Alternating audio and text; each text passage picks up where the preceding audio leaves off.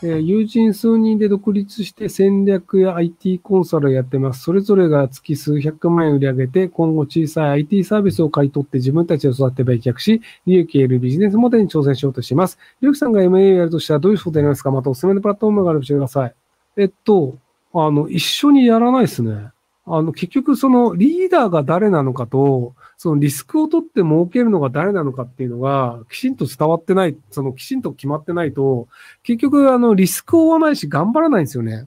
要は、例えばめちゃくちゃ頑張ったとしても、利益を4人で分けますとなると、あ、じゃあそんなに頑張んなくていいよねっていうので、もしくは俺頑張ったのになんか4分の10しかもらえないのおかしくねって揉めるんですよね。なので、あの、その協力関係で相談に乗るぐらいはやってもいいと思うんですけど、あの、基本的にはもう自分たちで独立して、その、個々でやった方が、あの、友達同士だったら揉めないで仲のいいままいられるんじゃないかなと思いますけどね。友達が一緒に仕事すると、あの、友達も仕事も両方失うっていうパターン結構あるんですよね。要は、あの、金を貸すと友達も金も両方なくなるっていうのは割と格言として言われるんですけど、仕事もそれと一緒で、あの、仕事で揉めて、で、会社もなくなり、で、友達関係もなくなるっていうのも結構あったりするので、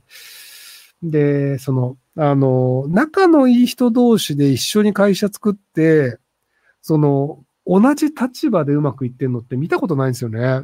あの、スティーブ・ジョブズと、あの、その、えっ、と、スティーブ・オズニアックっていう、あの、まあ、アップルを作った技術者側の人と社長っていうので、その立場が違うと、割とちゃんと続く場合もあるんですよ。要は社長です、技術者です。立場が違う。で、最終的には社長が決めますっていうのであれば、だが続くんですけど、その共同で友人とやって同じぐらいっていうので、うまくいった例って、僕、なくなっちゃったんですよねって話を前もしたと思うんですけど、あの、桜インターネットっていうあのサーバー会社があって、で、そこが、えっ、と、SRS 桜っていう会社と別の会社だったかなんか合併してできて、桜インターネットで、で、50%、50%で株を持って合併したんですよ。で、結構、あの、営業系と技術系の社長2人で仲が良かったんですけど、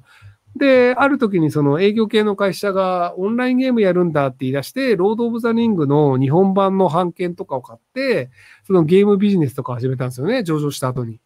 で、結果それがうまくいかなくなって、で、ゲームとかコンテンツとかじゃなくて、やっぱりもう、あの、ずっとサーバーでやるべきだよねっていうので、コツコツとサーバーやるっていう会社に仲違いしちゃったんですよね。なので、それまでは、その役員も半々にして、株も半々にしてっていうので、すごく仲の良い例として、あ、こういう形でやるっていうのも成功例としてあるんだなと思ってたんですけど、やっぱり失敗してしまったっていうのがあるので、なので僕が知る限り共同でちゃんとやり続けてるところというのはないので、なので、最後はいつか揉めるというところなんじゃないかなというふうに思いますけども。えっ、ー、と、件数とか友達とやってなかったっけ？件数が最終的にどうなったのか知らないっす。匠くんとどうやって分けたのかな？えー、小林力さんお聞きしたかったんですが、ムーンショット計画についてです。人が体の空間、時間の制約から解放された世界に期待して良いものですか？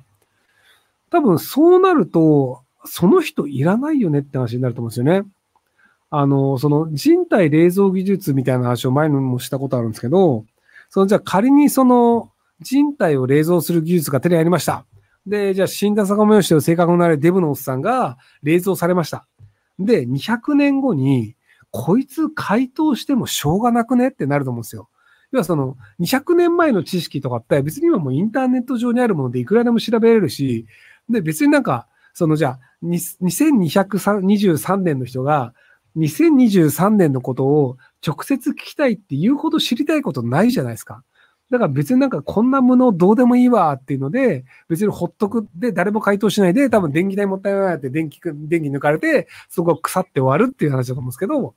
なので、その人間がその体とか脳とか空間とか時間の制約が解放されたとしても、そんな無能の精神なんて別にいらねえよっていうので、無能な人の精神は誰もこう、なんか、それに対してコストを払って維持しようと思わないので、多分なんかそこの精神をなんかその、維持している精神維持装置的なものの電源切られて終わるんじゃないですかね。はい、えー、超効率理系です。引率の就活において将来年収を上げるための効率のいい手段なんですが、受験英語は得意です。えっと、あの、就職先がどこかによります。大企業であれば、ほっといても、あの、給料上がっていくので。で、IT 系の方が給料上がりやすいので、なので IT 系の大手に行くっていうのが一番いいんじゃないかなと思いますけどね。